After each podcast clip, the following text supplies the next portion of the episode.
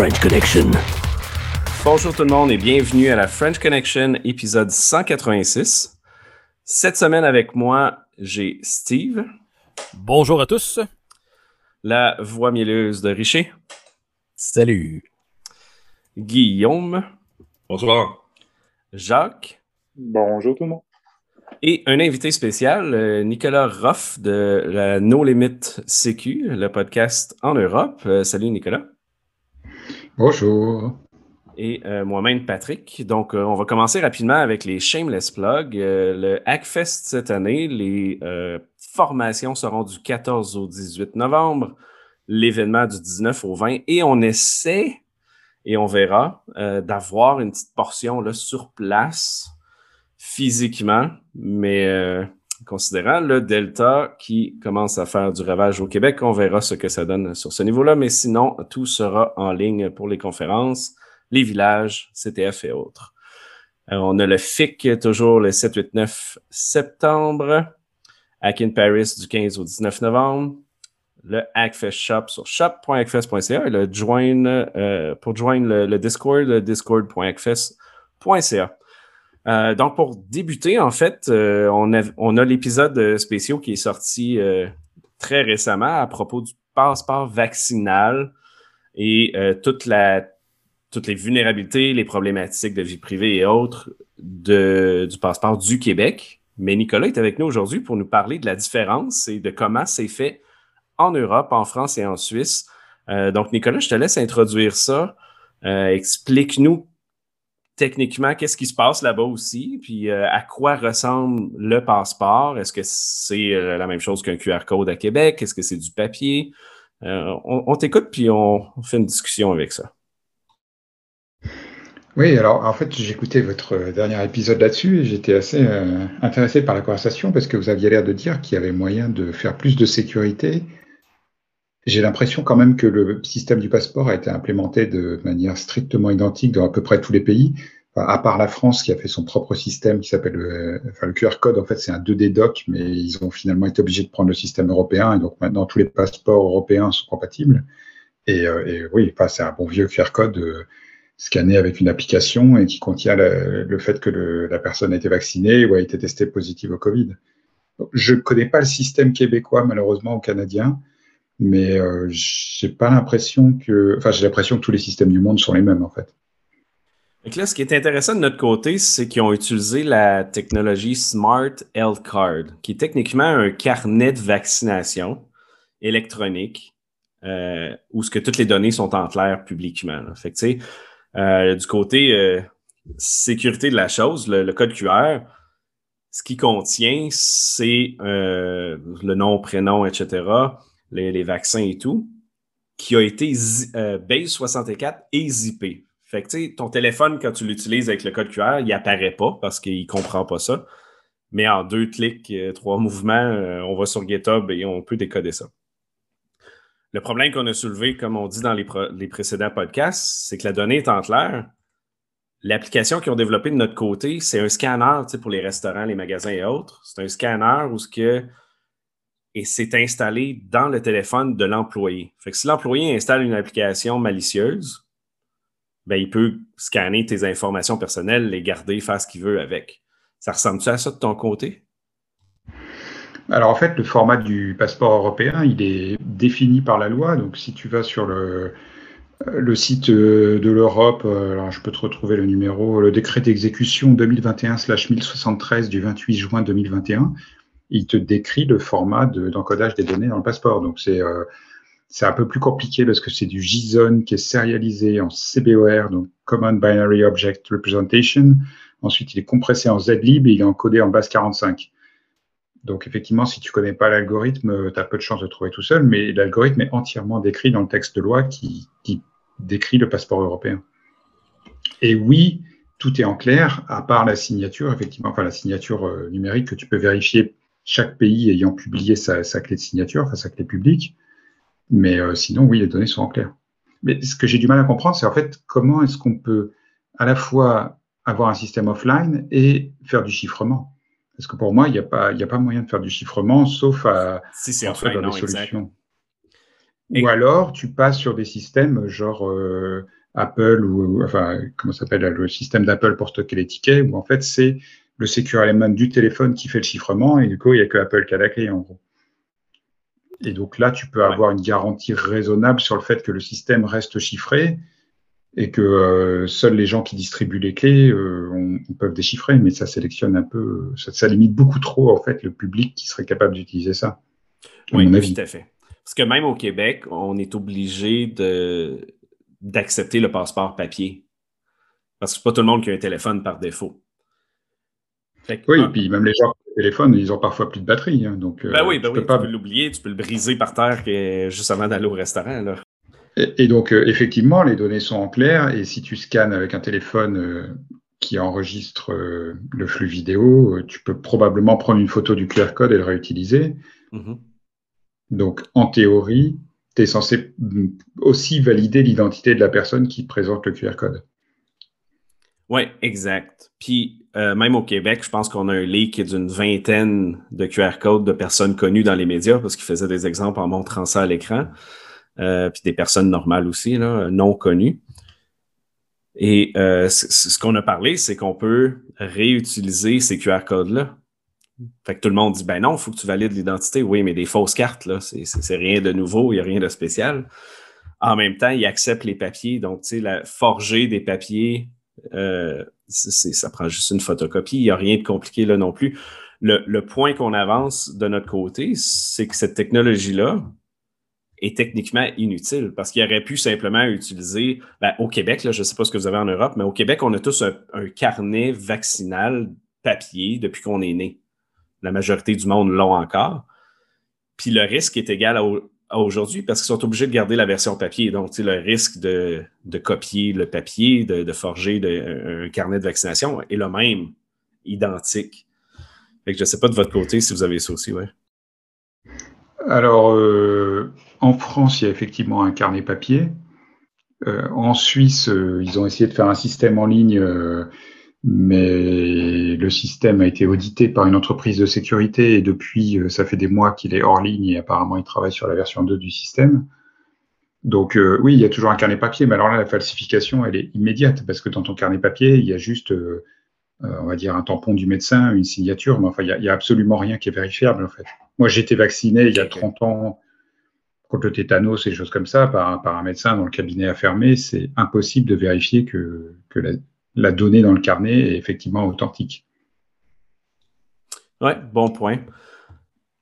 Et puis le carnet, il est quand même assez difficile à transporter. Enfin, moi, celui que j'avais en France, c'était un format A5. Maintenant, je crois qu'ils sont passés sur un format demi à 5, mais enfin, c'est quand même pas un truc que tu gardes dans la poche. Euh. et puis, si, dessus, tu as tous tes originaux de, de vaccins avec euh, les, comment, les étiquettes, euh, les numéros de série, les numéros de lot, etc. Donc, si tu le perds, c'est pas forcément facile à remplacer. Je pense qu'il vaut mieux transporter une copie dans la poche. Mm-hmm. Non, non, ça c'est clair. L'autre solution qu'on a apportée, ben, c'est c'est d'avoir finalement dans, le QR code, il y a beaucoup d'informations qu'au Québec, au minimum, c'est considéré comme de l'information confidentielle. Confidentielle étant, est-ce que tu es capable d'identifier une personne, nom, prénom, date de naissance, le, lieu, etc. Tout, tout, ça est dedans. Le point est qu'on pourrait mettre une information qui n'identifie pas personne, mais qui confirme l'identité dedans, au lieu de changer la technologie et de le chiffrer pour que ça reste offline nous, au Québec, on a une carte d'assurance maladie pour aller à l'hôpital, etc., avoir des services de santé. Puis il y a un code dessus, il y a un code barre dessus. Puis ce code-là, la seule information qui pourrait euh, être divulguée, c'est la date de naissance. Mais tu ne peux pas identifier personne juste avec une date de naissance. Il aurait pu utiliser ça de notre côté. Je ne sais pas de vous euh, la quantité d'informations qu'il y a dans le QR code ou ça, aurait, est-ce qu'il y a une pièce d'identité que tout le monde a qui aurait pu avoir un code dedans pour le valider ou? Alors, le sujet de l'identité électronique, c'est très compliqué en Europe parce qu'effectivement, les Belges euh, et l'Estonie ont des cartes d'identité électronique avec des puces que tu peux insérer dans un lecteur. Euh, on a en France effectivement une carte d'assurance maladie qui, elle aussi, est une carte à puce, euh, mais on n'a pas de carte d'identité électronique. C'est encore un, vieux papier, un vieux système cartonné. Par contre, le problème, c'est que bah, l'Europe, c'est 28 pays dans la communauté européenne et probablement un peu plus si, on prend les pays extra-communautaires. Et donc, il faut composer avec les systèmes de chacun. En fait, le Québec, il y a quand même une certaine, enfin le Canada de manière générale, il y a quand même une certaine homogénéité. Euh, en, France, on veut pouvoir recevoir des touristes allemands ou belges, et donc on peut absolument pas se limiter à un seul système de vérification d'identité. Oui, puis ici, euh, je ne sais pas, Steve, si, tu as l'info là-dessus aussi, mais le code QR qu'ils ont mis en place, c'est juste pour le Québec. Fait que si quelqu'un d'une autre province vient au Québec, ils vont devoir utiliser une preuve qui vient d'ailleurs, de tout autre papier ou pas. Exact, de toute autre juridiction à l'international. À part l'IATA qui ont bâti eux autres le propre protocole qui résonne avec une trentaine de compagnies aériennes, dont Air France. Euh, et d'autres lignes aériennes, surtout du Moyen-Orient et de, de l'Asie, du Sud-Est asiatique.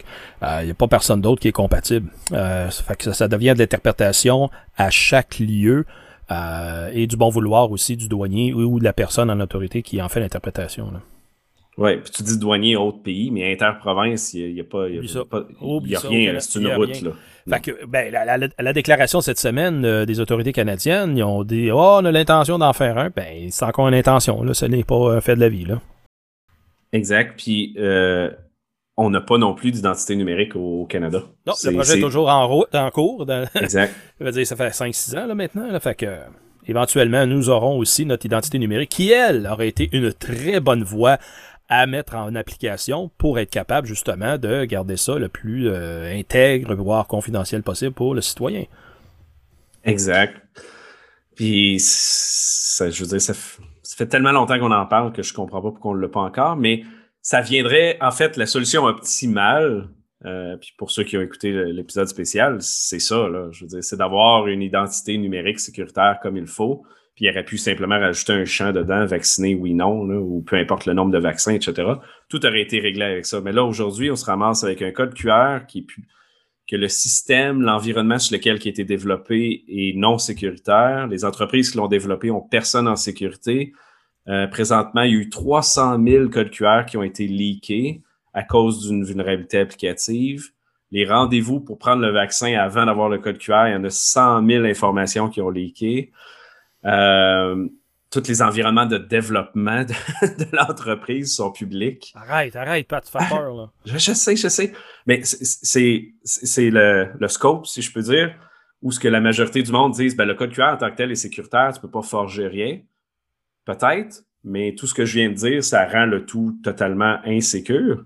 Euh, je veux dire, le nombre de leaks qui a eu lieu est ridicule. Et en plus de ça, ben, on est obligé d'accepter le papier et les modes des autres provinces, des autres pays, puis c'est pas intégré.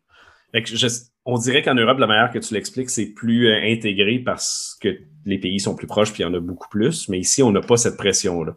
Je pense pas. Là, la vois pas non plus. Un petit peu avec l'Ontario, parce que tu on a une ville qui est proche. Ben, ils l'utilisent pas, mais je veux dire, il y a une pression, là, mais il n'y a rien encore. Oui, exactement. C'est les hommes d'affaires, les, communautés d'affaires qui veulent justement que ça soit imposé, mais à date, l'administration Ford a dit euh, pas grand-chose à ce sujet-là. À moins que quelqu'un ait entendu d'autres choses, mais récemment, là, j'ai pas mm-hmm. entendu qu'il allait de l'avant.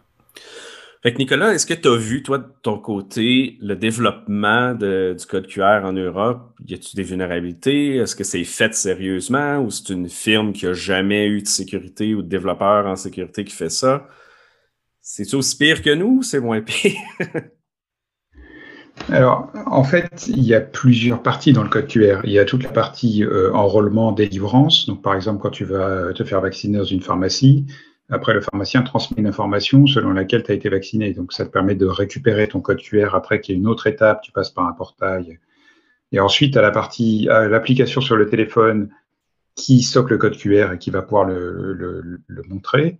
Et à la partie euh, application sur téléphone qui permet de valider le code QR. Donc, il y a, il y a plusieurs questions dans ta question. Euh, la partie téléphonique, bon, effectivement, il y a eu quelques quelques fails, euh, quelques échecs assez retentissants. Par exemple, euh, l'application officielle française, si tu l'as si fait tourner sur un téléphone qui est en langue anglaise, enfin qui n'est pas en langue française en tout cas, elle, elle, dit que tous les QR codes sont valides. Parce qu'en fait, ils ont un problème d'encodage de texte, ce qui fait que quand le téléphone n'est pas français, bah, ça dit que tous les QR codes sont valides par défaut. Euh, mais ça, c'est juste un bug anecdotique. Et d'autre part, en fait, il y a eu plein de réimplémentations. Aujourd'hui, tu peux télécharger des, des, offres de services, par exemple, d'appli dans le store qui te permettent de valider les codes QR quand tu es restaurateur ou autre et d'offrir des services supplémentaires à tes clients, comme par exemple euh, leur afficher le menu euh, ou leur demander une adresse email ou euh, leur donner le code d'accès du Wi-Fi gratuit. Et donc, il y a toute une offre de service qui s'est développée autour de ça et qui n'utilise pas forcément le code source de vérification officiel du gouvernement. Donc, c'est comme l'implémentation de l'algorithme est publique et comme les clés de signature sont publiques, n'importe qui peut faire son, son, système de vérification de code QR. Après, pour le reste, j'en parle pas. Mais par exemple, sur les systèmes de pharmacie, c'est relativement fiable parce que le système de santé en France, tous les professionnels ont une carte à puce. Mais par contre, là, le système était en panne pendant 48 heures et, donc pendant 48 heures, bah, personne ne pouvait se faire délivrer de code QR. Mais ça, c'est des, des, problèmes d'informatique, j'allais dire, assez classiques. Alors, il y a quand même eu euh, des développements qui ont été faits sur un coin de table hein, euh, là-dessus. Euh, je connais mieux l'application de traçage de contact. Enfin, mhm. mais là, clairement, euh, euh, il y a eu, enfin, en particulier au niveau de l'hébergement, il y, a, des questions qu'on peut se poser. Je crois que le contrat, il est à 200 000 euros par mois pour héberger un, site qui va juste collecter des données. Enfin, n'importe quelle application Firebase ou, que PubSub aurait pu collecter ces données. Bon, effectivement, il y a eu aussi quelques, quelques problèmes de sécurité. Euh, le code source de l'application n'a pas été rendu public au début. Après, euh, ça a mis du temps à être publié. Le, code source aujourd'hui, l'application qu'on a pour les validations de, de, code QR, ils ont enlevé des parties. Par exemple, ils ont enlevé les clés d'API, des choses comme ça. Mais comme l'application elle-même est sur le store, tu peux récupérer l'application, la décompiler et remettre les clés d'API qui manquent. Enfin, il y a quelques, quelques pratiques qu'ils ont fait comme ça où tu te demandes s'ils comprennent vraiment ce qu'ils sont en train de faire. Mais à part ça, euh, bon, le code QR en lui-même n'est pas censé être une information secrète parce que tout le modèle de sécurité repose sur le fait qu'il y a une vérification d'identité associée. Et effectivement, si tu pars du principe que le code QR tout seul te permet d'accéder à tous les services et le passeport vaccinal, à ce moment-là, il y a, y a l'analyse de risque ne tient plus parce que ça veut dire que tu dois pas pouvoir le prendre en photo, ça veut dire que tu dois pas, tu dois éviter qu'il soit diffusé. Donc ça devient très très compliqué quoi. Messieurs, euh, avez-vous des questions? Voulez-vous intervenir aussi?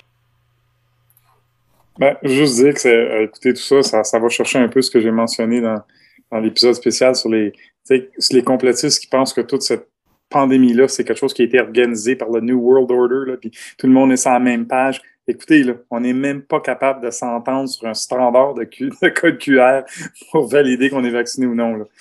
on est loin de là, je trouve. Là.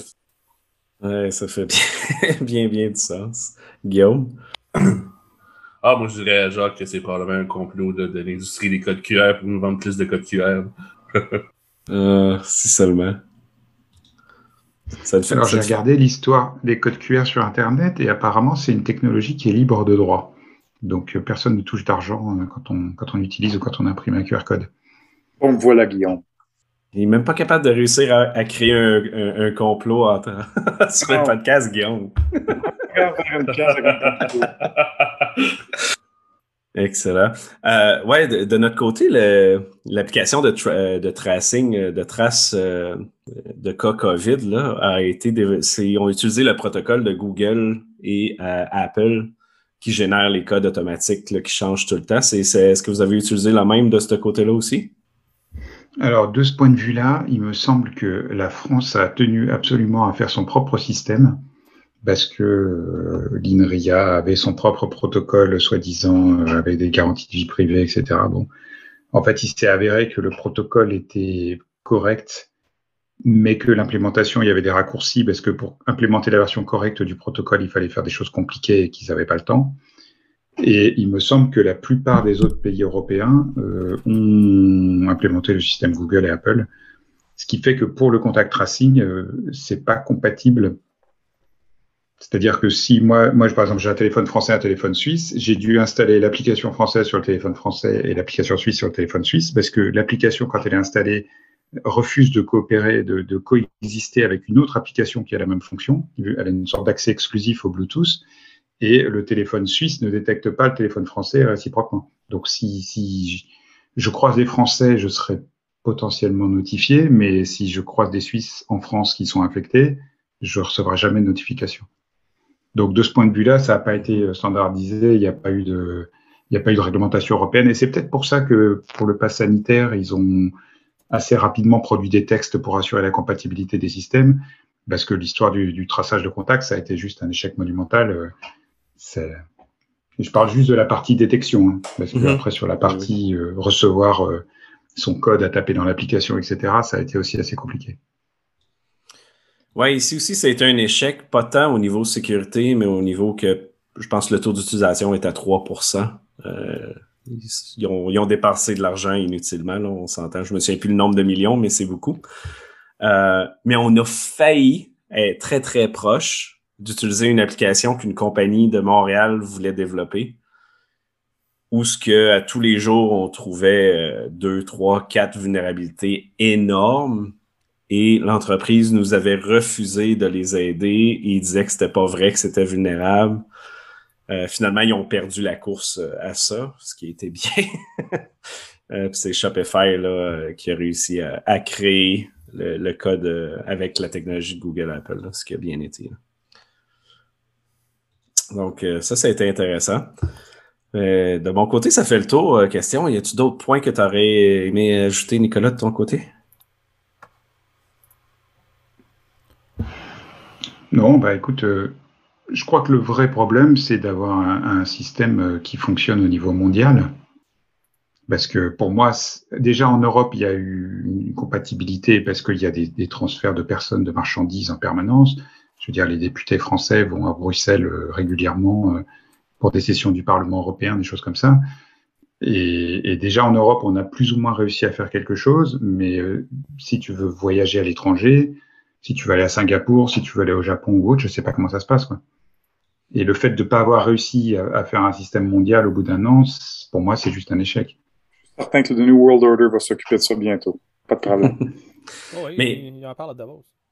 Mais ce qui, est, ce qui est spécial aussi, c'est que la majorité des passeports pour voyager ont des puces NFC puis de l'électronique dedans qui est jamais utilisée.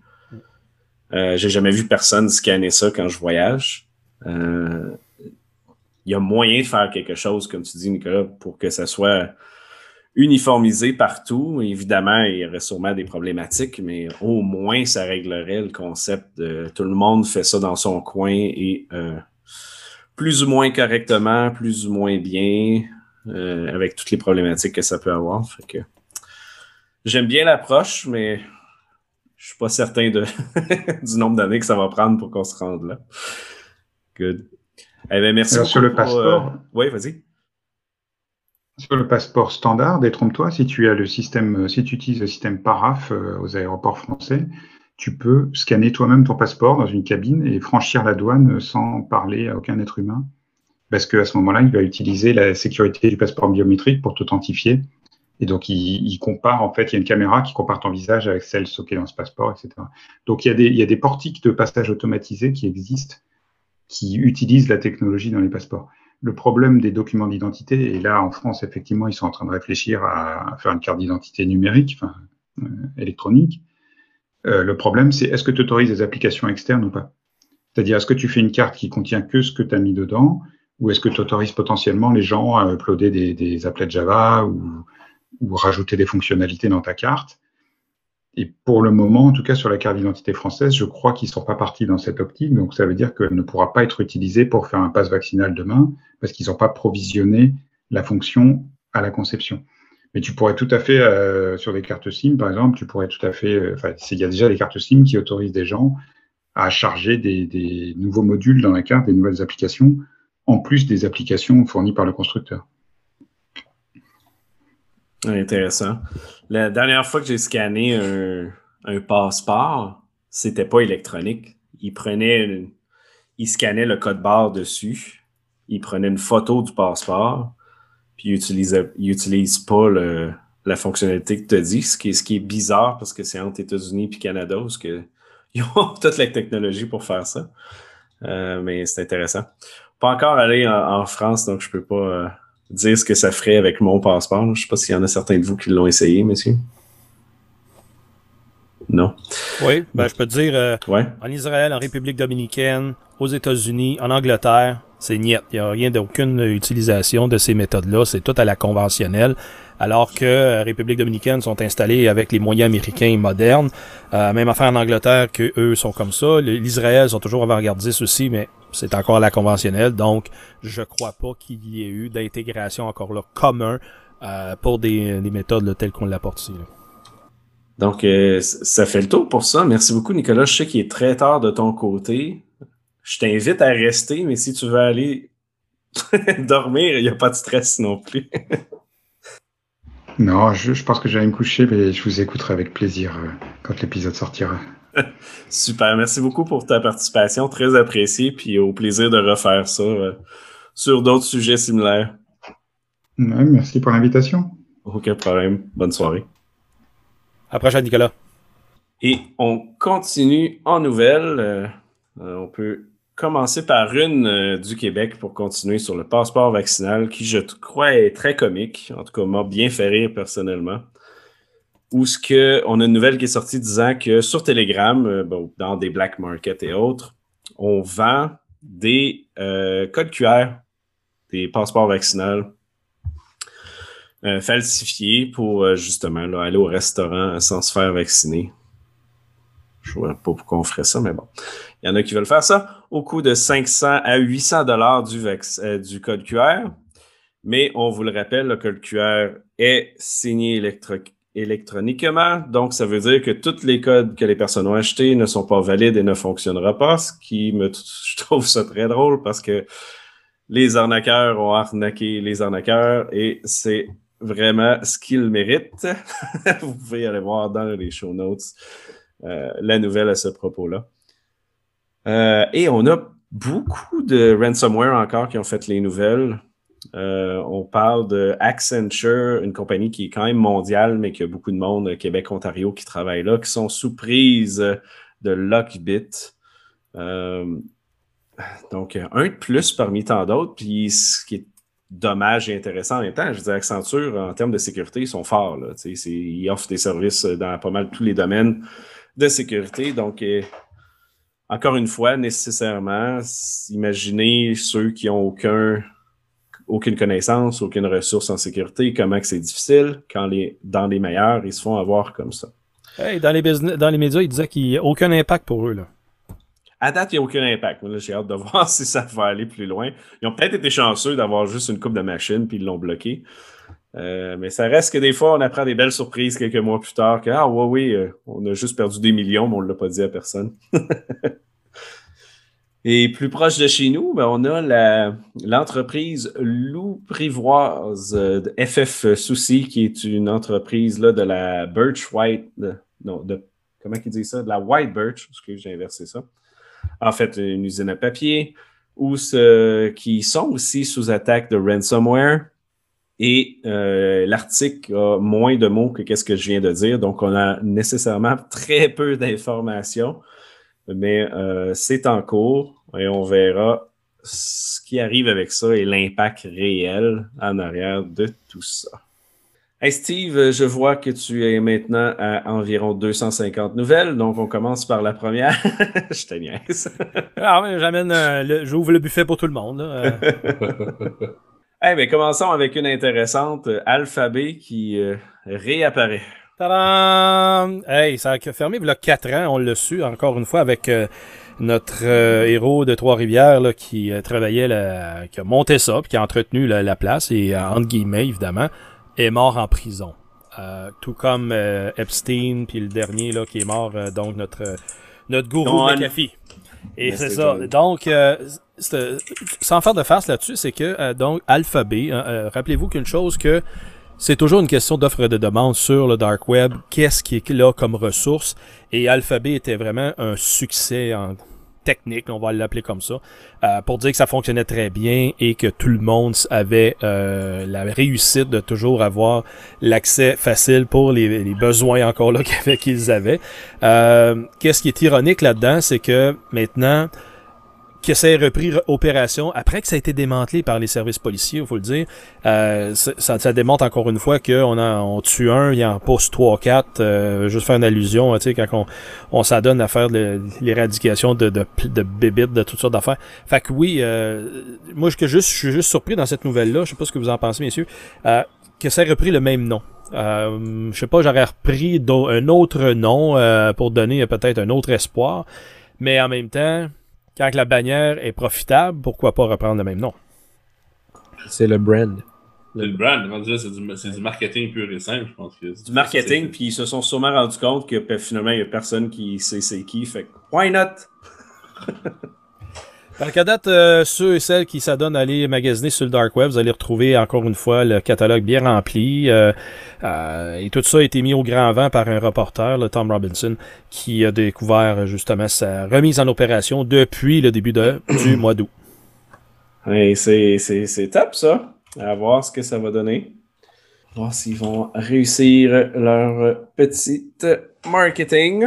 Et ici, on passe euh, du côté plus de l'espionnage. Euh, la Chine qui espionne euh, Israël en se faisant passer pour des hackers iraniens. Ça, c'est ben, rendu loin. Là. Ben, rendu loin, mais c'est ça la, cyberguerre, le cyber warfare, c'est exactement ça. C'est pour ça que je l'ai apporté aujourd'hui. Mm-hmm. Parce que dans le cyber battlefield, donc le champ de bataille électronique virtuel, mettez le nom que vous voulez, euh, c'est comme ça que ça se passe. Donc, quand on parle d'attribution, on, on dit qu'il arrive un incident de une cyberattaque envers une institution, une organisation, dans ce cas ici, un État-nation. Et là, on demande qui a pu bien faire ce coup-là. Est-ce que les Chinois avaient intérêt que ça soit euh, justement euh, reflété pour que ça, euh, soit justement pour le compte de, l'Iran, ou bien c'était vraiment pour peut-être mettre le feu au Moyen-Orient, parce que tout le monde sait que c'est une poudrière, c'est des, des arch-ennemis, comme on dit en anglais, l'Israël et, l'Iran tout ça est des questions qui demeurent sans réponse. Et dans le monde électronique, vous savez comme moi, c'est facile de masquer ses traces et après coup de blâmer qui que ce soit en disant on n'a jamais fait ça. Plus, en bonus, ben ils prennent les mêmes outils que ces États-nations-là dans lesquels ils ont pu faire à ce moment-là une opération parallèle, aller chercher les outils, les façons de faire, imiter la façon qu'ils travaillent ces, euh, ces personnes-là, et après coup mener une opération envers, comme ici, là, Israël. Euh, le, ce qui était vraiment encore là très difficile de comprendre dans qu'est-ce qui en résulte, euh, ben, un, c'est un constat que c'est ongoing, ça se passe présentement, comme on se parle, ces types d'opérations-là. Il y en aura encore dans le futur, ça c'est indéniable parce que c'est comme ça qu'ils veulent que euh, il y aura pas de coups de feu qui vont se tirer, ça ne reviendra pas à quelque convention que ce soit parce que dans le monde électronique, dans le cybermonde, ben, il n'y en a pas de convention de quoi que ce soit. Alors, c'est là que c'est très difficile après ça, puis vous l'avez vu, entendu dans les médias conventionnels que les Américains essayaient de passer des deals avec la Chine. La Chine, écoute, vient pas nous hacker, on sait qu'on a de la misère, etc.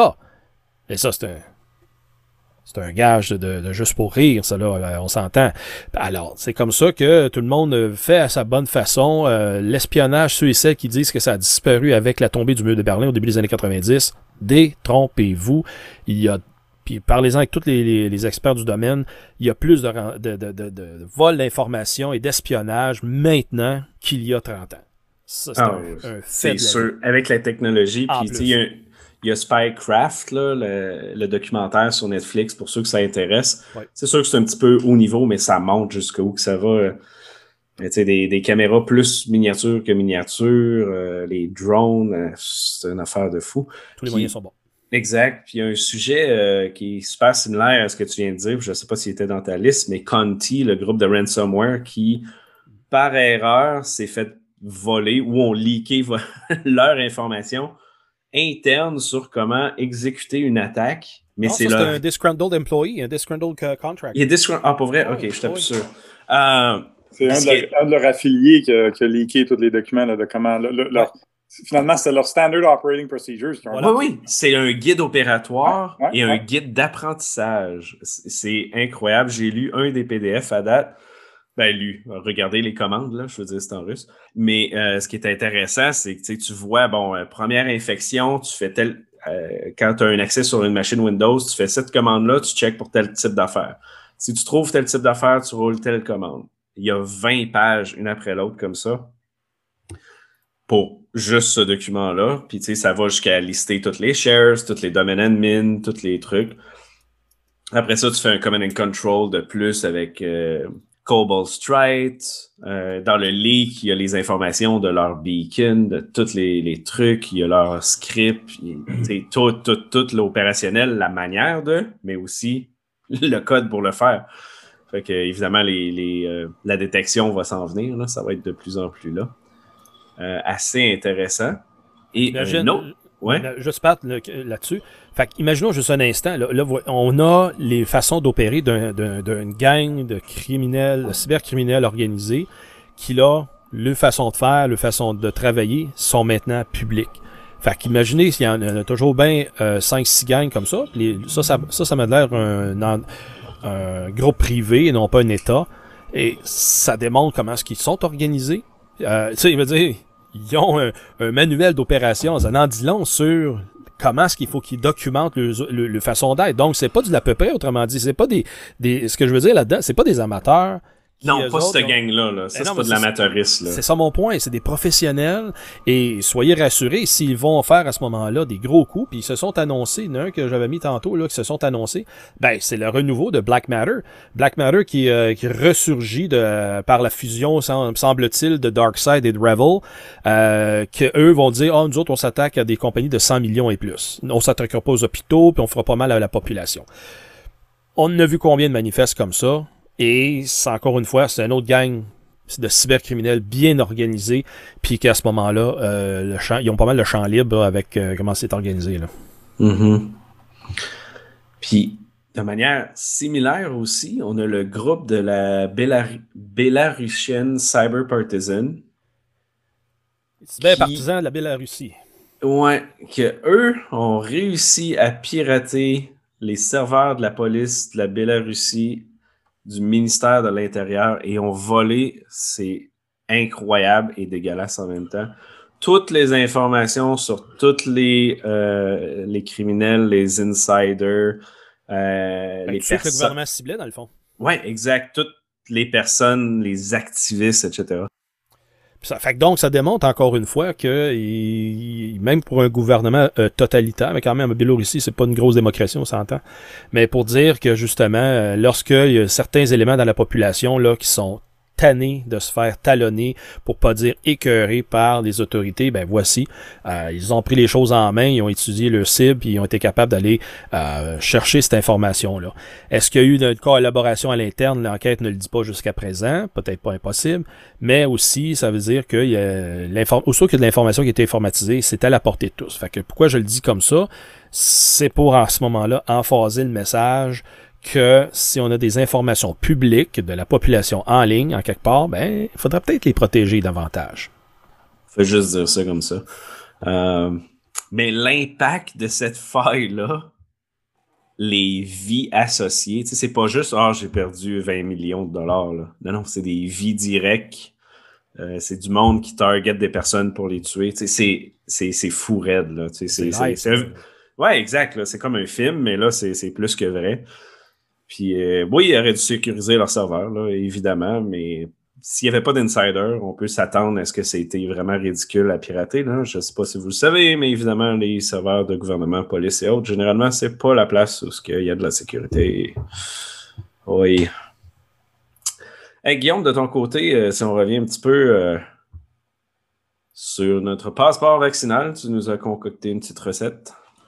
Oui, ben, je pense que c'est le, fait que le passeport vaccinal entre en service le 1er septembre va soulever un paquet de questions et beaucoup de dialogues, je pense, dans, tous les réseaux sociaux et compagnie. Et bon, dans l'espoir, je pense, d'alimenter un débat un petit peu plus simple et un petit peu plus éclairé, euh, on a relâché, j'ai décidé de faire un petit programme pour euh, extraire des données du code QR qui est envoyé sous forme de, PDF, puis lister les informations qui sont à l'intérieur.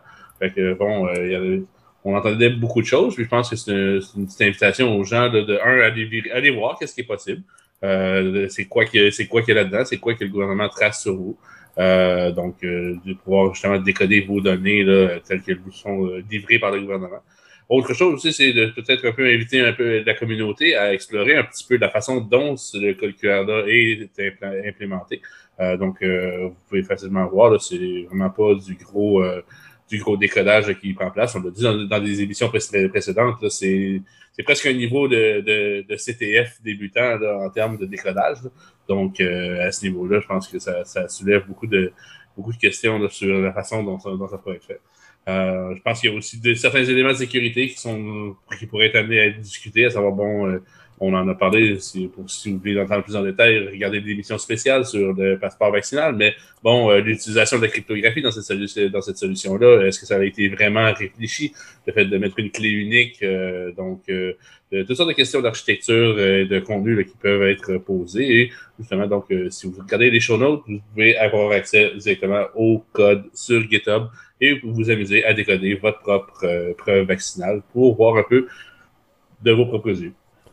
Guillaume, est-ce que tu as vu les retours que, sur euh, Twitter que ça a généré? Oui, ça, les, gens, euh. les gens sont agréablement surpris, puis en le nom, je te dis merci, parce que justement, je crois que les gens sont à cette étape-là de vouloir valider, le voir de leurs yeux vus, malgré qu'on l'a dit, puis qu'ils nous font confiance, mais les gens veulent le voir à quel point c'est facile, parce que c'est toujours bon pour nous, tu sais, on, on baigne là-dedans, mais comme ça porte, si c'est facile pour quelqu'un d'aller vraiment le faire, le décodage, tabarouette. Là, ils voient que c'est pas, euh, c'est pas juste d'un figment imaginaire. Là.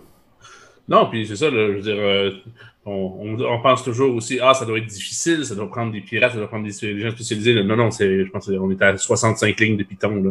Euh, c'est, ridiculement simple à, à, décoder. Donc, euh, c'est, je pense que c'est dans l'esprit de, de, de, stimuler un petit peu la discussion. Euh, puis justement, d'éviter un peu les fossés parce que, comme tu dis, ben, si les gens ne le voient pas, euh, comment dire, l'information relève ensuite de, de, de, de la diffusion d'informations, du téléphone arabe et de tout ce qui peut détourner l'information. Donc, il y a des gens qui disent Ah, notre dossier médical est, là-dedans. Euh, oui et non, c'est pas, pas, pas au complet. Euh, donc, c'est quoi vraiment les informations? C'est quoi qui en est réel? Puis, donc, je pense que les gens peuvent euh, se faire une idée un petit peu plus précise et d'adapter un discours bien sûr plus nuancé en conséquence. Bel job encore. Yes, super cool. Puis pour ceux que ça intéresse, euh, il y a l'application mobile aussi qui a été développée par la communauté. Fait que les deux liens seront sur euh, dans les show notes. Euh, de ton côté, je pense que c'est un sujet qui a été super abandonné. On n'en parle plus, on ne le voit plus. c'est un peu triste dans un certain sens. D'autres se réjouissent, mais il y a toujours l'affaire de Assange qui continue.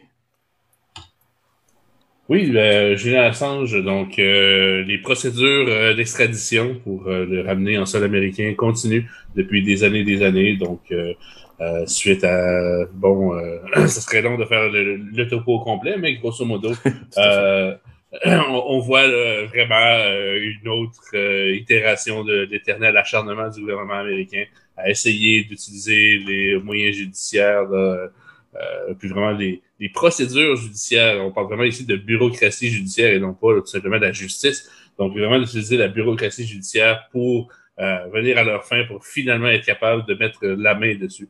Donc, je pense que ça soulève vraiment toujours l'éternelle question à savoir euh, euh, jusqu'à quel point c'est acceptable d'utiliser les, les, la, la, justice lorsqu'il est question d'informations qui devraient être publiques. Donc, toute la question du, derrière cette bureaucratisation-là de la justice, il y a toute la question de savoir euh, euh, au niveau de la, bon, la liberté d'information et justement, elle est où la ligne entre la justice euh, et le, droit à l'information et jusqu'où le droit à l'information devrait s'arrêter lorsqu'il est question bon, euh, d'informations qui peuvent être potentiellement litigieuses, stratégiques, militaires, etc. etc. Donc, euh, une saga qui s'éternise, je pense que c'est, ça fait peut-être même partie du, du but. C'est dépressif rendu là, c'est triste. Là. Ben écoute, c'est, c'est certain, c'est pas juste dépressif. Là, euh, c'est le genre de procédure qui est presque conçu pour être long et s'éterniser. Oui, oui, oui, c'est de la torture, c'est de, la torture psychologique rendu là. Et, euh, D'ailleurs, euh, ça fait longtemps que sa santé est, déplorée par beaucoup d'intervenants, Amnesty International. il y a, des gens qui ont déploré justement le, fait que ben, ces procédures-là portent atteinte là, aux droits, à, certains droits vitaux, là, mm-hmm. justement, la santé, etc. donc, Bref, euh, ça continue. Euh, donc, euh, on, dit, on, a bien hâte d'avoir, d'avoir le, bout et probablement lui encore plus. Mais bon, on invite les, nos auditeurs à quand même se souvenir que ça continue et que l'espoir n'est pas complètement mort. Merci Guillaume. Euh, Jacques, de ton côté, euh, des outils euh, que Google a réalisés?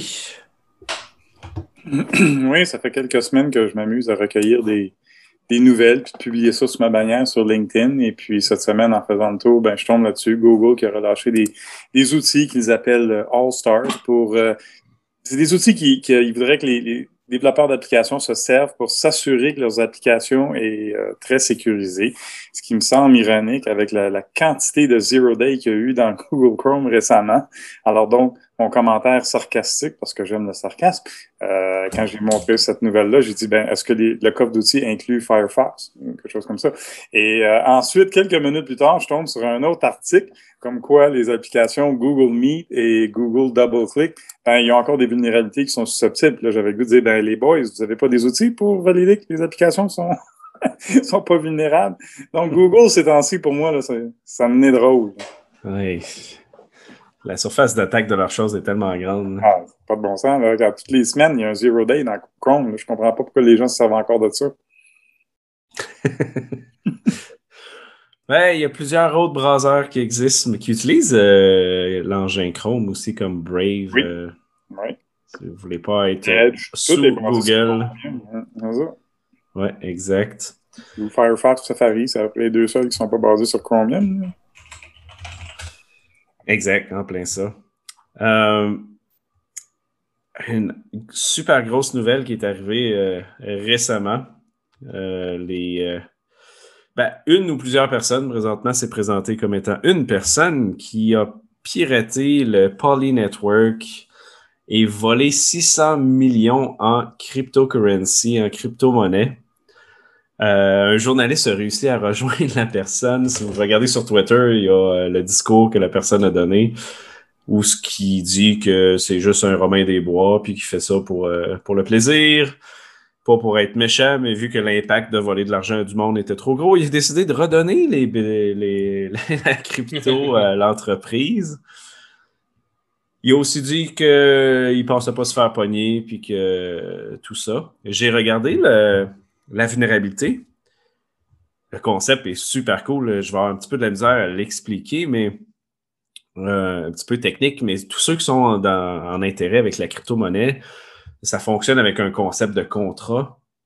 il y a quelque chose comme 4-5 euh, fonctions qui étaient appelées pour générer un contrat, euh, faire une transaction, etc. Puis finalement, le bug, c'est un bug de logique. Quand tu appelles telle fonction en premier, telle autre ensuite, tu étais capable pas d'authentifier, mais d'assigner un contrat à toi, mais pour faire un transfert d'argent de quelqu'un d'autre. Donc, euh, le gars a trouvé ça par erreur, qui dit, et qui a fait ça parce qu'il euh, voulait démontrer comme quoi que l'entreprise n'était pas très bonne et il veut les aider à se rendre meilleurs. Donc, euh, et cela serait la raison pourquoi il a fait ça. Euh, en tout cas, il faut avoir du culot pour dire euh, je reviens vous donner tout ça, Steve. Ben, comme on parlait, Pat, ça ressemble bien gros à un modus operandi de Finn Fisher. exact. Il, teste un système, il s'amuse avec, puis le manifeste, les gars, je l'ai mis dans le chat justement pour vous allez comprendre. Euh, il répond tout bonnement. Ben non, non, moi, je, voulais juste protéger les investisseurs et je vais redonner à la collectivité. Encore là, faut prendre ça avec un grain de sel. C'est-tu une personne ou un groupe de criminels? Euh, attirer la sympathie, on l'a vu souvent après qu'il y a eu des gros coups du genre. Et à ce moment-là, ça, ça veut-tu dire que les autorités vont dire Ah, ben là, on n'a pas besoin de consacrer temps et argent à ce criminel-là. Il a redonné l'argent. Ben, on va le remercier à la place, mais on va passer un autre appel. Ça tient pas en route mais la compagnie a offert un bounty de 500 000 à la personne pour avoir euh, redonné le tout. Est-ce qu'il va toucher ça, 500 000? Vas-tu le savoir, ça? ouais, mais s'il va y toucher, c'est peut-être un, gros bait pour euh, attraper la personne, évidemment, mais ça reste très drôle en termes d'éthique. Tout à fait. À suivre, euh, c'est sûr. Puis comme tu as dit, super similaire comme d'autres cas d'attaque, parce que Finn Fisher a passé quoi? Six mois à trouver un bug dans un VPN pour attaquer une personne. C'est tellement similaire comme euh, modus operandi. À voir euh, qu'est-ce qu'il y en est de ce côté-là. Euh, de ton côté, Guillaume, on a l'ONU qui demande un moratoire sur les logiciels espions. quand même intéressant comme approche. Peux-tu nous en dire un petit peu plus? oui, ben, je pense que c'est vraiment une des, une des premières grosses mobilisations qui semble s'effectuer autour des logiciels espions. donc, on sait que l'ONU est quand même un des corps politique et influent là, au niveau de tout ce qui est régulation ou des, au niveau des accords internationaux. Euh, bon, euh, on, peut, on peut définitivement débattre de, la partie de sa partialité et de, l'efficacité des processus internes, surtout à savoir euh, que bon, l'Arabie Saoudite était représentait les, les, le comité des, droits de la personne, et c'est autre genre de, de choses là. Mais je pense que c'est quand même le terrain le plus va dire, pas démocratique, mais un, des premiers terrains d'entente pour commencer à discuter des grands enjeux qui touchent la communauté internationale euh, dans son ensemble. Euh, on pense par exemple au GIEC au niveau du réchauffement climatique. Et là, ben, euh, il semblerait que les logiciels espions commencent à soulever les intérêts des Nations Unies. Donc, plusieurs experts là, ont, vraiment levé le, drapeau rouge pour un moratoire sur la vente et le transfert de technologies de surveillance. Donc, euh, on sait que bon, il existe des logiciels de surveillance qui sont vendus de façon euh, légitime. Donc, on pense par exemple à Pegasus, on parle euh, il y a un paquet de logiciels qui sont vendus euh, comme étant euh, pour un usage légitime. Ce qu'on sait, c'est que bien sûr, cet usage légitime-là est quand même très facilement détourné.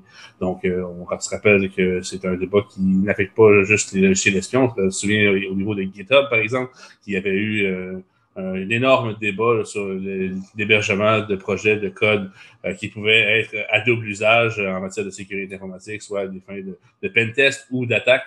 Donc, c'est vraiment la même dynamique ici, à savoir, bon, est-ce que ça sert à la surveillance légitime ou pas? Est-ce qu'on devrait pouvoir commercialiser ces logiciels ou pas? Donc, euh, il y a une groupe de l'ONU qui semble suggérer que euh, ces logiciels-là ne devraient tout simplement pas avoir raison d'être. Maintenant, c'est pas parce que c'est rendu illégal que euh, ça ne sera pas utilisé. Donc, il y a quand même euh, plusieurs questions qui sont soulevées, qui se mm-hmm. soulèvent à ce niveau-là. Mais c'est quand même là, un premier pas vers un débat public sur justement la légitimité d'utilisation de logiciels espions là, dans, at large. Surtout quand on sait que c'est vraiment des, des la première ligne des outils d'oppression pour euh, les, par les gouvernements pour, auprès des citoyens. Euh, on, on, a tantôt l'exemple de la Biélorussie qui, qui avait euh, des dossiers qui montraient clairement qu'il y avait de l'abus policier, etc. Donc, tout le genre, justement, la surveillance de la, de la, abusive de la population par le gouvernement, ce n'est pas nouveau. Donc, euh, l'ONU qui lance un appel à à discuter sur euh, le fait mm-hmm. sur la légitimité de ces solutions. Ça fait bien du sens. Puis, tu sais, ton point de dire que c'est parce que c'est illégal, euh, ça ne changera rien pour les criminels. Euh, j'aime toujours cette approche-là parce que quand on a parlé du passeport vaccinal, comme quoi que, il y avait beaucoup d'abus possibles, j'ai eu beaucoup, beaucoup de personnes dans le domaine qui sont venues nous dire Ouais, mais c'est illégal de faire ça. Oh, sure. Ça a toujours arrêté des criminels, ça. Une loi. Et puis de ton côté, euh, Richer, euh, vu que tu es très silencieux, je t'offre la parole, on t'écoute tous. tu me mets sur la sellette. Excuse, je te voulais ah, juste t'agacer. Non, il n'y a pas de trouble. Il n'y a pas rien de, particulier. Justement, je suivais ces, nouvelles-là. J'avais. Euh, je m'étais inscrit à, à, pouvoir recevoir les nouvelles sur Twitter puis sur Telegram pour, par exemple, Hacker News. Puis je me rends compte à quel point c'était une bonne chose de ne pas garder les notifications parce que plus je regardais les nouvelles au cours de la semaine, plus je, voyais ça, puis je faisais Wow, ok, j'étais de plus en plus dépressif par rapport au fait qu'il y avait tellement de nouvelles négatives. Puis euh, pas vraiment encourageant de dire Bon, mais il y a un nouveau groupe qui fait ça, puis bon, mais il y a ça, puis ah, ça, ça me donnait pas le goût de. J'essayais de pas regarder ça en me levant le matin. Mais euh, donc euh, oui, non, je, je, je suis pas n'étais pas trop chaud à l'idée de pouvoir suivre ça de trop près. Donc, j'essaie de, prendre ça avec un grain de sel quand même. Mais c'est mm-hmm. quand même inquiétant. Toutes ces, choses-là qui se passent, euh, ça, ça fait peur. Tout à fait. Puis même quand la COVID a commencé, on a été plusieurs, peut-être pas la majorité, mais en tout cas beaucoup de monde à suivre les nouvelles intensément. Je ne sais pas si certains de vous ont fait ça, mais moi, à un certain moment donné, je suis tombé dans un mode où ce que j'étais ultra, euh, je ne pas dire paranoïaque, mais tu il y a tellement d'informations qui disaient que ça allait mal, que tu files mal, que tu tombes presque dépressif. Fait que ouais, quand tu tombes dans cette boucle-là euh, d'informations aussi euh, intense que ça, c'est difficile.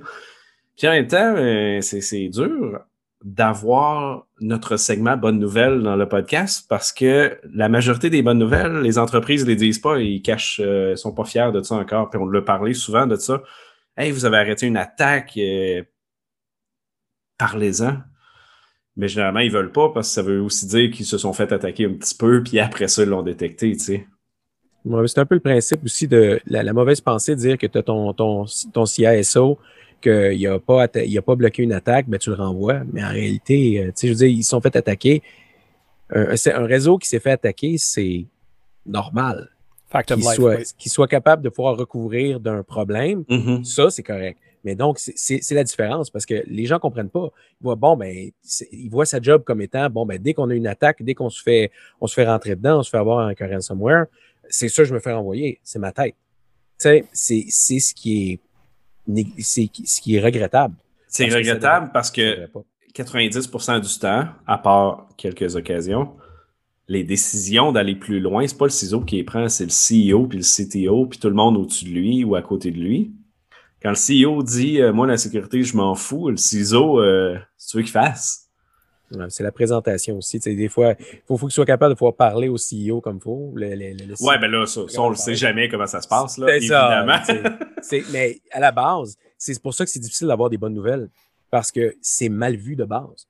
Oui, oui, exact. La transparence est mal vue. C'est ça. Bloquer une attaque, c'est comme OK, mais c'est super. à la base, ça devrait être, ça devrait être pas glorifié, mais comme présenté mm-hmm. comme étant bon, mais regarde, tu as réussi à faire ça, tu as fait une bonne job. Mais Richie, serais-tu d'accord à dire en Europe, c'est davantage mieux vu perçu que à cause du RGPD de divulguer, parce que selon la loi, tu as 72 heures de divulguer ton affaire, et on a vu de, beaucoup d'attaques qui ont eu euh, cette résonance. Euh, je prends toujours euh, comme exemple là, la, la, luminerie Norsk en Scandinavie, qui eux sont arrivés à table, regarde, on s'est fait avoir, c'était à notre tour, on vous revient avec les détails. Poup, ils sont partis faire leurs affaires, sont venus, ils ont fait un débriefing en règle, et wow, pareil comme l'STM, mais c'est à Montréal, qui, en le mois d'octobre, ils ont fait le meilleur exemple, ça, ouais. Dire, puis moi je pense qu'il n'y a pas personne dans la population, du moins consciente, qui vont voir ça comme une faiblesse. Au contraire, les gens sont pas dupes. Ils le savent que ça va arriver. Ça leur arrive personnellement. Ils savent que ça va arriver pour une entreprise. C'est de même que ça marche aujourd'hui dans le Far West de l'Internet.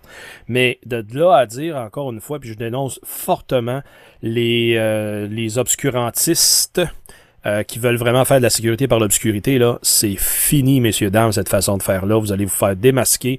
Pas parce qu'il y a des gens mal intentionnés qui vont vous démasquer. Ça va se savoir. Point. Que ce soit les résultats du hack qui se retrouvent dans le dark web ou bien, à un moment donné, ça va se divulguer par whatever. Ça va se savoir. Fait autant mieux de faire en ce moment-là. Puis moi, j'aborde ton. Qu'est-ce que tu apportes, Richer, comme étant de l'éducation.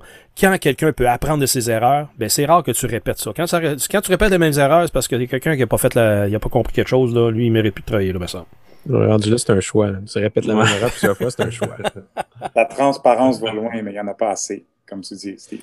il n'y en, a pas assez, il y en a pas. Là. non, moi, je dis tout le monde à mes clients, préparez-vous.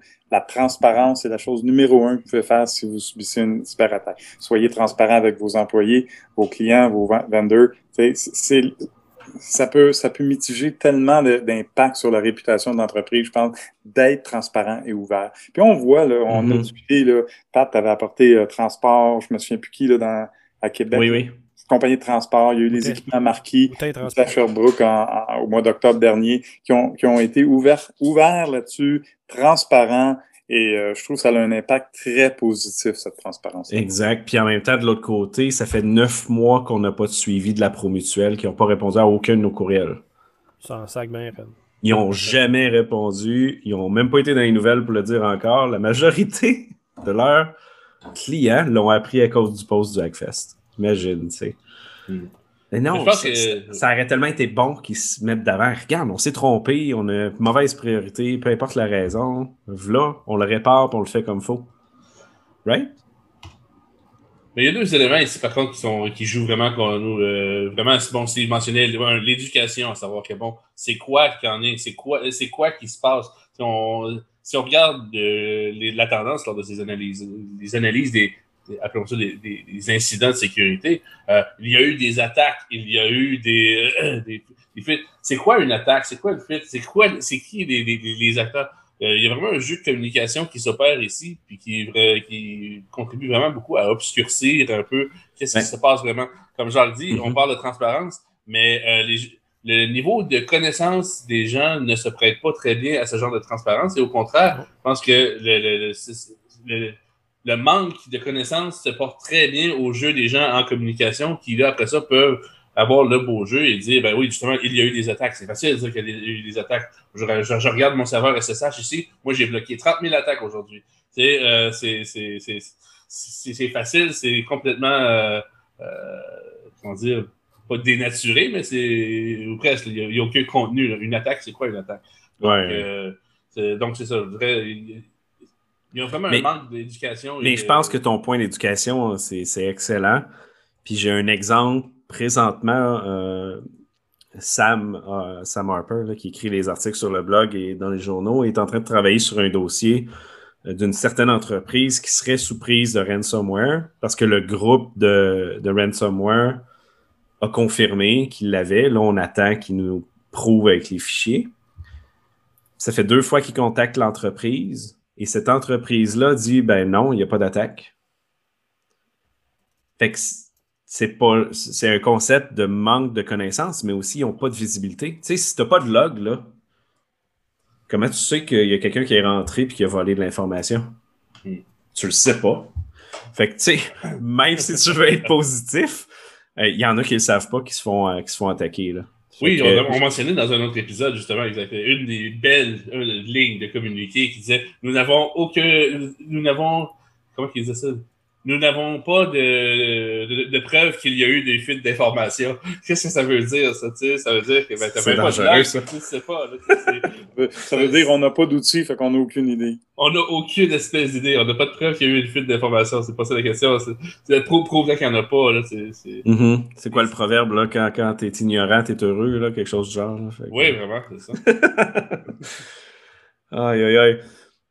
Euh, puis une nouvelle qui est euh, similaire à ça, euh, ben, sur le blog du Hackfest, un article justement de Sam qui est Laro, courtier d'assurance victime d'un ransomware. que ça, fit dans notre, malheureusement, dans notre manque de transparence ici, où ce que à la fête nationale du Québec, fait que au mois de juin, un groupe de criminels qui a évidemment rentré dans leur réseau qui a réussi à faire l'attaque de plusieurs victimes, mais le problème, c'est que c'est une entreprise qui fait, qui fait quoi? Des assurances de cyber-risque. Ressemblable à CNA à Chicago qu'on a parlé récemment. Exact, mais là, c'est la version locale du Québec. Hum. Puis c'est quand même gros. Là. Je veux dire, ils ont 8 succursales, 180 personnes qui travaillent là. Le nombre de clients de PME et autres doivent être assez grand.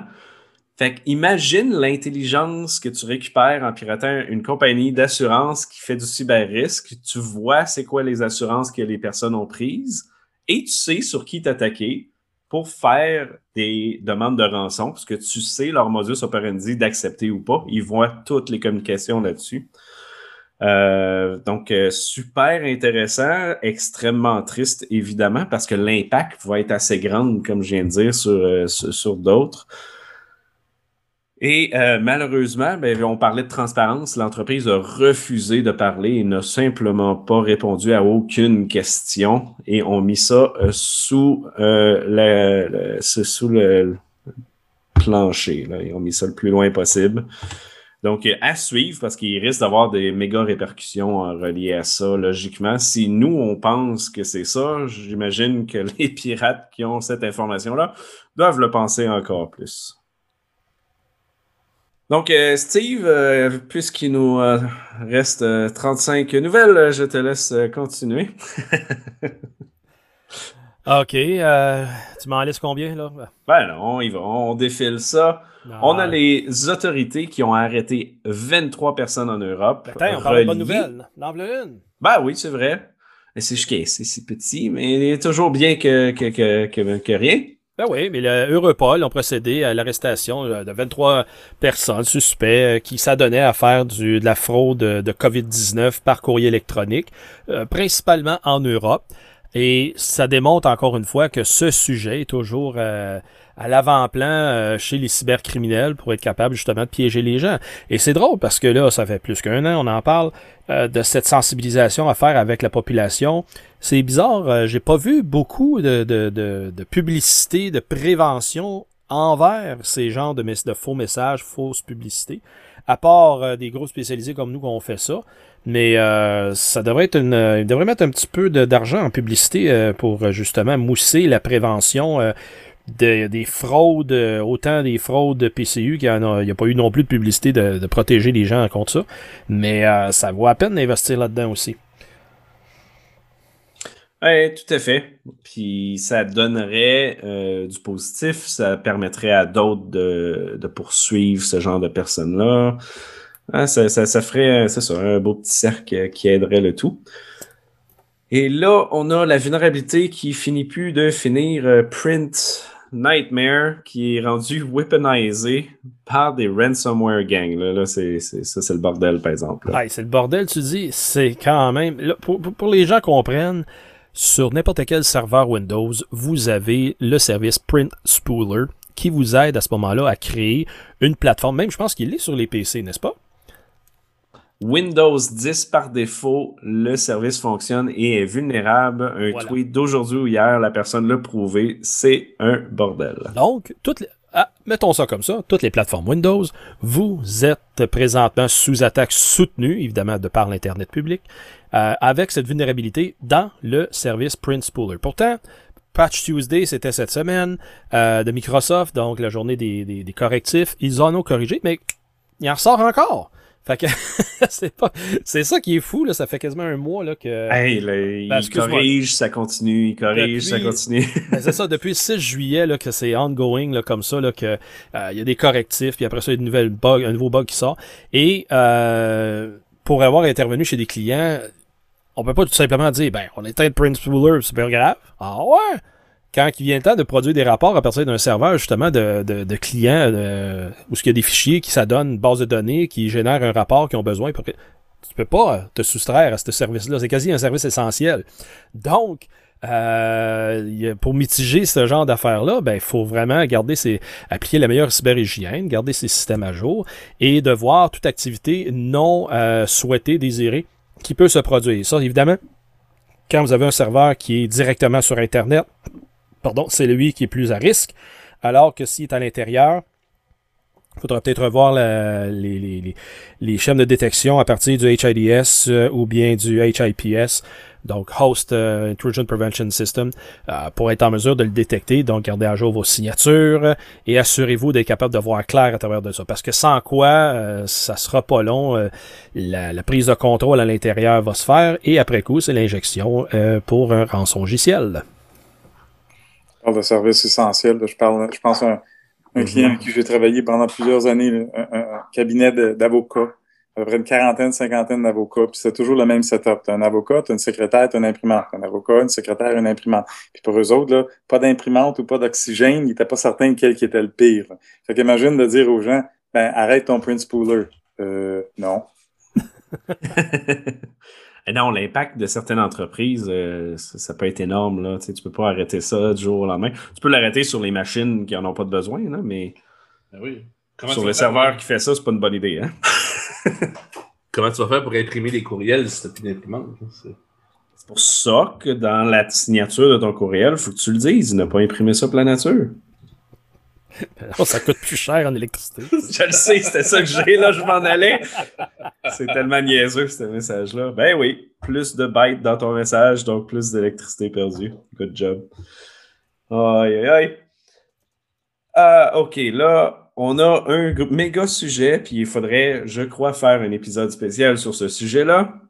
Euh, Apple qui a décidé d'injecter du code dans son OS pour scanner les librairies photos de tous ces utilisateurs du iPhone, ce qui vient rendre caduque la vie privée de tout le monde. US. US présentement, mais on s'entend, l'objectif, c'est de grossir ça. Oh non! Oh non! les plus grands en cryptologie, en droit de la vie privée, EFF, tous les gros noms. Fait écoutez-moi pas, écoutez-nous pas. Allez lire ceux qui savent de quoi ils parlent, mais ils sont 100% contre. Ça n'a aucun sens. Euh, ça vient... faut dire pourquoi, là, parce que. Ben oui, oui, on s'en va. Tout le monde est d'accord à ce qu'on puisse pogner les photos de pédos qui s'échangent ça sur les différents moyens parce qu'ils profitent de la confidentialité, de la sécurité d'Apple. Bon.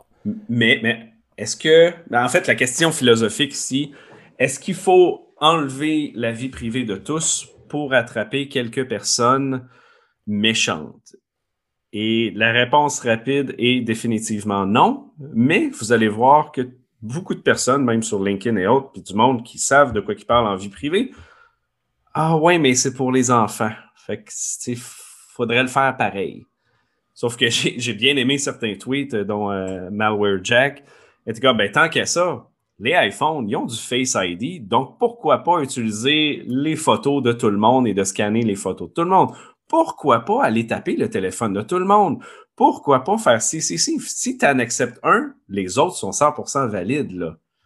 Évidemment, quand tu poses des questions, tout le monde dit, ben non, pas, ma face, voyons. Ben non, pas mes écoutes téléphoniques, voyons, la NSA, on n'a pas aimé ça. Hey, c'est la même chose, là. Allô? Puis en fait, une, des, choses qui est triste avec cet argumentaire-là, c'est, euh, bon, on entend, on, se comprend. À mon avis, c'est clairement une manœuvre de relations publiques de la part de Apple pour essayer ben de se justifier. Parce que dans les faits, lorsqu'il est question de lutte aux pédophiles, ce n'est pas le fait de les trouver ou de les détecter ou de savoir qu'il y a une activité illicite qui se passe là. Les signalements se font à une vitesse euh, hallucinante et les forces de l'ordre ne sont tout simplement pas capables de gérer la quantité de signalements qu'ils ont en ce moment. Euh, c'est de là, euh, j'ai récemment lu un article, c'est de l'ordre d'à peu près 80 par minute. Euh, dans une centrale de la SQ ici, juste au Québec. Donc, je laisse deviner euh, au, euh, Donc, il n'y a, absolument aucune façon dont ils sont capables de processer tout ça. Donc, le fait de dire, ah, on va affiner les détecteurs pour, pour en, détecter plus, malheureusement, c'est pas ça qui va améliorer le, processing de tous ces, dossiers-là. Donc, un argument qui est, qui est quand même malheureux. Oui, tout à fait. Puis je, mettrai tous les liens là, de Twitter et autres dans les show notes, mais une super intéressante, Sarah Jamie Lewis, qui a déjà été conférencière là, au Hackfest, a analysé le protocole, les, les mathématiques en arrière et comment ça devrait fonctionner, parce qu'évidemment, on n'a pas le code source encore. Et euh, tout pointe vers le fait que si quelqu'un prend environ 3 à 4 photos par jour, il va avoir une collision qui est faite avec le système parce que ça fonctionne avec un hash sur les photos. Mais ce n'est pas un hash mathématique, c'est un, c'est un hash euh, de collaboration. Je ne sais pas comment l'épeler en français, mais c'est un concept de approximation que puisque la photo contient des couleurs de ce type-là puis des patterns de ce type-là, euh, le hash va être associé à ces patterns-là. Et par défaut, le nombre de collisions est énorme et euh, elle a calculé qu'environ quelqu'un qui fait 3-4 photos par jour, il va avoir une fausse alerte par à peu près un ou deux mois. Et si quelqu'un prend une cinquantaine de photos par jour, c'est aux deux semaines. Fait que comme tu viens de dire, des cas légitimes, la police en reçoit des centaines de milliers par jour. Là, en plus de ça, ils vont recevoir des centaines de milliers possiblement de fausses alertes parce que ça l'a triggeré quelque chose qui était similaire, mais qui ne l'était pas. ça, c'est pour parler juste des photos d'enfants que Apple veut faire. Puis évidemment, c'est un peu comme le passeport vaccinal. Ah ouais, mais là, pour sauver du monde, là, es contre le passeport vaccinal, fait que tu es un complotiste. Fait que là, le monde utilise cette réflexion-là qui, est totalement invalide ben, si t'es contre ça, ça veut dire que t'es pour les pédophiles. Ben non, ça n'a pas rapport. Évidemment, la vie privée, c'est pas pour être pour les pédophiles. Ben ils, vont, ils vont te publiciser dans cette façon-là pour Exact, exact. Ben oui. Mais ça reste un raccourci intellectuel que la majorité vont dire.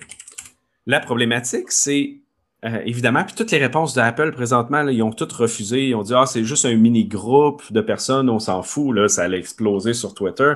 Après ça, ils disent bon, on comprend pas pourquoi le monde ne veut pas. Là, on essaye de sauver des enfants. Mais non, mais c'est pas ça le point, c'est la vie privée. Et on se rend compte que ça a l'air extrêmement politisé. C'est sûrement une demande de, la police, des gouvernements, du FBI par en arrière. Donc, imaginez si demain matin, ils mettent ça en place pour vrai. Dans deux ans, qu'est-ce que vous pensez qu'ils vont faire? Bien, ils vont analyser des photos de plus.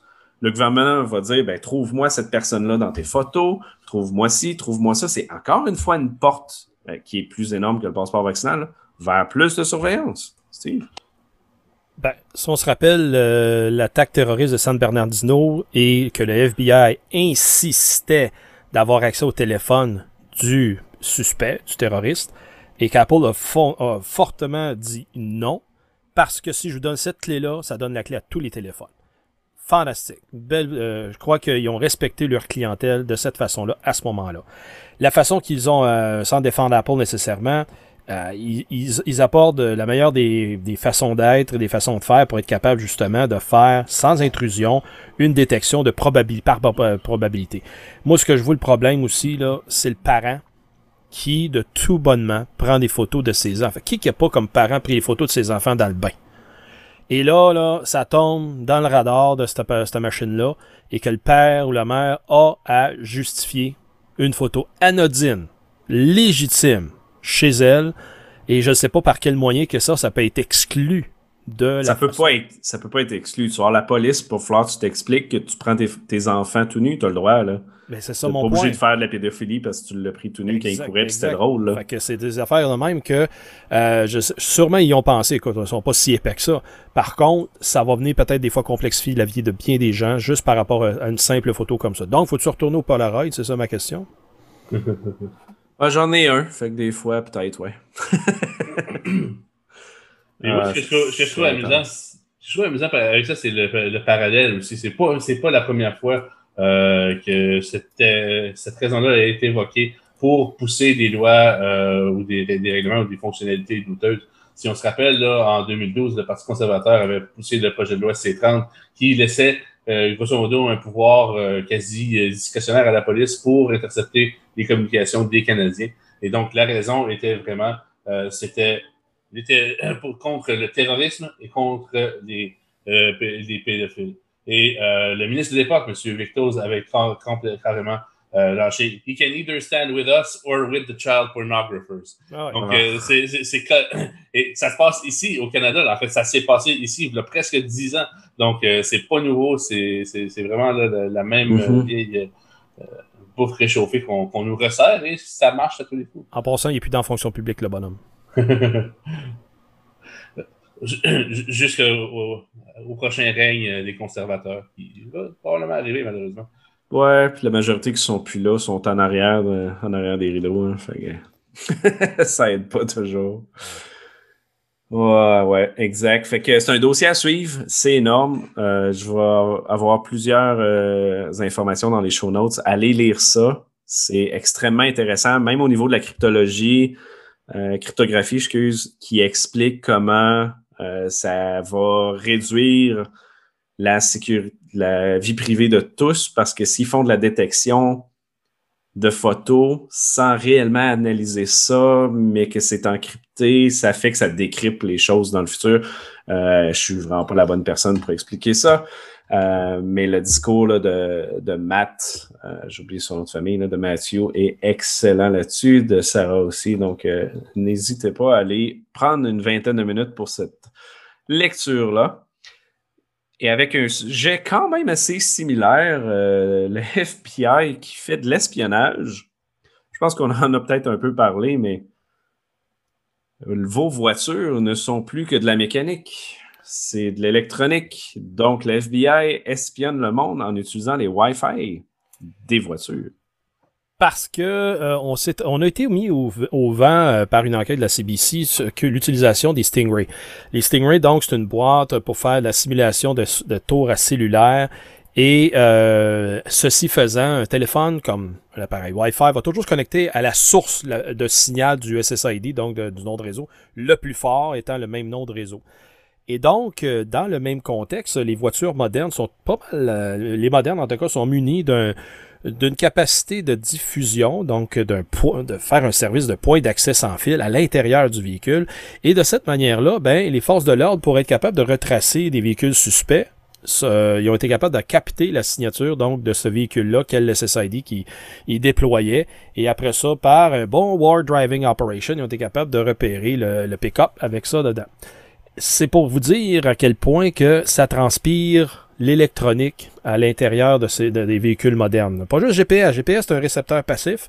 Et vous avez à ce moment-là les appareillages actifs, donc cellulaires, Wi-Fi, euh, qui à ce moment-là se connectent et donnent beaucoup, beaucoup d'informations. Euh, ceci disant, les techniques sont euh, de plus en plus raffinées. Avec mandat, évidemment, les services de force de l'ordre sont capables de prendre, de prendre accès et vous donnent donne à ce moment-là aux forces de l'ordre un élément de comparaison parce sont capables de déterminer que c'est la même électronique qui est en, en fonction, pas loin d'un lieu de crime, ben vous devez peut-être vous devenez sur une liste de, véhicules suspects qui se trouvaient là, ça donne euh, à, cette journée-là, et là, vous, il vous passe dans le tordeur. Ah, fait que c'est pour ça qu'aujourd'hui, ça devient très difficile de se soustraire à ça, tout autant qu'un Stingray, je veux dire, euh, c'est rendu une compagnie de Montréal qui offre le produit, juste de faire une parenthèse, et qui, euh, on peut pas s'en soustraire, à part que crypter nos informations d'une façon personnelle, c'est-à-dire euh, lorsqu'on se déplace, si vos informations de données sont cryptées, euh, sont chiffrées avec un VPN, ben à ce moment-là, oui, votre téléphone va peut-être se raccorder à cette fausse antenne cellulaire euh, détenue par un service policier ou de renseignement, mais les données en transit vont être chiffré, donc inviolable par euh, cette interception-là. Sans quoi, ben, Mais le Wi-Fi de la voiture, tu n'as pas vraiment le contrôle dessus pour faire ça. Euh, non, exactement. C'est là je, je ramène le point que chiffrer ces informations en lorsqu'on on, navigue et on browse, c'est une façon de pouvoir euh, minimiser le risque de d'interception et de décodage de l'information. pour à ce moment-là, il y en a qui vont dire, ben, moi j'ai rien à cacher, ils peuvent m'intercepter. Ça vous appartient. Mais la journée qu'ils veulent coller des morceaux ensemble, puis ils vont euh, en faire des extrapolations, peut-être que ça peut servir justement les accuseurs, bien plus que vous autres, protéger votre vie privée. Oui, puis ça me fait beaucoup penser, euh, je pense qu'on en a parlé sur un podcast, mais ça doit faire plusieurs années, où ce que les voitures ont aussi des, euh, des sensors pour détecter si tes pneus sont plus, sont plus mous, etc. Puis c'était Bluetooth à un certain moment. Je sais plus c'est quoi à cette heure. Ça doit être encore ça ou autre. Hmm. Fait que tu peux mettre une antenne de Bluetooth, puis toutes les voitures qui passent en avant de chez vous, tu peux les identifier avec le, SSID de la voiture qui passe comme ça aussi. Là. Fait que c'est sûr que les services de renseignement utilisent ça. Le ministère des Transports du Québec, euh, si vous regardez en, en, approche des grands centres urbains, surtout Montréal-Québec, vous trouverez des antennes qui sont inclinées vers le bas peut-être à partir de 5 km avant le centre urbain. Et ça, c'est un projet euh, qui a été fait par une université, je me souviens plus laquelle, c'est Montréal, l'ETS ou euh, euh, l'UQAM, euh, avec le ministère des Transports, et qui ont implanté ça pour faire un, genre de, de suivi, de, de, traçage du trafic. Mais comment? Justement, c'est des antennes de 2.4 GHz. 2.4 GHz, c'est Bluetooth. Et qui n'a pas une fonction Bluetooth en fonction dans son véhicule, si ce n'est que par la petite oreillette avec le téléphone? Mais comme tu viens de décrire, Pat, le, euh, beaucoup de véhicules dégagent du 2.4 GHz de cette façon-là. Donc, les signatures de véhicules étant uniques par la MAC adresse de chacun des, des, des, des appareils qui diffusent, euh, sont capables de mesurer justement le flot de trafic de cette façon-là. Cependant, dans cette étude-là, il faudrait qu'on retrouve l'étude, euh, il n'est pas dit qu'est-ce qu'il faisait avec les données cumulées. Donc, il y a des masses de données qui ont été accumulées. Ça fait, je pense, une dizaine d'années que c'est en fonction, cette affaire-là. Euh, ne dit pas qu'est-ce qu'ils en font. Est-ce qu'ils revendent? Est-ce qu'ils anonymisent? Etc. Déjà là, un, transmetteur Bluetooth, là, c'est anonyme d'une certaine façon. Cependant, vous vous retrouvez encore une fois proche d'une scène de crime et gardons ça, une MAC adresse ressemblant à la vôtre de votre véhicule se trouvait là à proximité au moment du crime. Et c'est là que ça commence à ce moment-là euh, faire du profilage. Là, ben là, c'est pas juste du profilage racial, c'est du profilage électronique. Euh, pour après ça, demander si vous étiez vraiment là cette journée-là, etc. Fait on sait très bien du MAC adresse spoofing, c'est possible. Euh, c'est là qu'il faut qu'on euh, on pose des questions pour savoir les, mm-hmm. les, gens, le gouvernement fait quoi avec ces données cumulées. Yeah. Bon point. Euh, toujours des attaques sur notre vie privée avec toutes les technologies. Et pour euh, terminer, Jacques, deux petites nouvelles euh, de Microsoft. Euh, nouveau et dispendieux pour le Windows 365 qui serait vulnérable. Oui, mais le nouveau service Windows 365 qui, est finalement un service Windows 10 dans le cloud. Puis que quand j'ai regardé le, pricing de cette affaire-là, c'est pas c'est assez coûteux. C'est pas trouvais ça assez dispendieux pour les PME qui veulent essayer ça ou les compagnies. Ça fait des gros montants, mais bref, euh, oui, il y a déjà des vulnérabilités dedans. Il y a des rechercheurs qui ont montré qu'avec l'application Mimikatz, s'ils sont capables de prendre contrôle d'un des postes, on sait que c'est pas difficile aujourd'hui, euh, prendre le contrôle d'un de ces postes-là, sont capables de faire un dump en plein texte ou les, décrypter les haches en mémoire de la machine de, de tous les identifiants Azure de la compagnie, là, tous ceux qui sont branchés sur euh, ce tenant-là. Et donc, ils n'ont pas pensé, ils n'ont pas enlevé les problématiques du on-desktop en le mettant dans le cloud, ça avec le cloud. Cool. Donc, euh, déjà, un nouveau service, flambant neuf. Euh, puis c'est des, on voit déjà des vulnérabilités, des façons de contourner ça, puis de faire des dumps d'identifiants euh, toutes les, incluant les mots de passe et tout ça, les noms d'usagers qui sont en mhm. mémoire, ou de faire des NTLM euh, hash là, pour essayer d'aller chercher. Ben, tu sais, ça suit le concept que ta sécurité, quand elle est sur un ordinateur on-premise, est égale à celle dans le cloud. C'est pas parce que c'est ah. dans le cloud qu'elle change. Si Windows 10, si ton ordi est vulnérable, ben, que ce soit Windows 10 dans le cloud, c'est la même chose. C'est juste dans le nuage, puis ça donne accès à encore plus d'identifiants. je trouve ça intéressant. C'est intéressant, on risque de voir des attaques euh, sur ça euh, très prochainement. Et pour terminer, euh, des mots de passe 1, 2, 3, 4, 5, 6 qu'on n'a pu plus utiliser. Donc, Synology qui nous demande quelque chose d'autre? Oui, oui, ben encore là, c'est Synology. on sait qu'il y a eu des vulnérabilités récemment. Et puis, le gros des vulnérabilités ou des, attaques qui ont été qui ont réussi, c'est parce que les, gens qui s'installent des, des, des NAS, ne change pas les mots de passe admin ou ils mettent des choses connes comme 1, 2, 3, 4, 5, 6. Donc, le message de, Synology a été, ben, écoutez, changez vos mots de passe, mettez quelque chose de plus solide. oui, il y a eu des vulnérabilités, mais ça, aide pas que les gens, encore là, ne sécurisent pas leurs appareils comme il faut. Et Synology devrait aussi mettre un minimum de 20 en longueur au lieu d'accepter les 8 comme la majorité de nos banques et la majorité de nos, compagnies d'assurance et du gouvernement qui acceptent les mini-mini passwords. euh, ça changera pas tant que ça, ça changera pas et euh, jusqu'à temps que le passwordless arrive, là, mais puisqu'on est pogné avec des mots de passe, euh, oui, il faut toujours en mettre des longs et utiliser un password manager et 2FA. Je sais pas si Synology supporte le 2FA, mais anyway, 2FA pour quelqu'un qui connaît pas trop ça, euh, c'est pas pas encore intuitif euh, bien, bien. Là. Donc, euh, ça fait le tour euh, pour cette semaine. Merci tout le monde. Épisode super intéressant. Toujours, si vous avez des questions, des suggestions de sujets et autres, envoyez-nous ça. Et je vous laisse le mot de la fin si vous avez d'autres choses à rajouter, messieurs. Seulement qu'inviter Richer à donner le mot de la fin, c'était fort agréable encore une fois. Yes. Bon, ben alors over and out.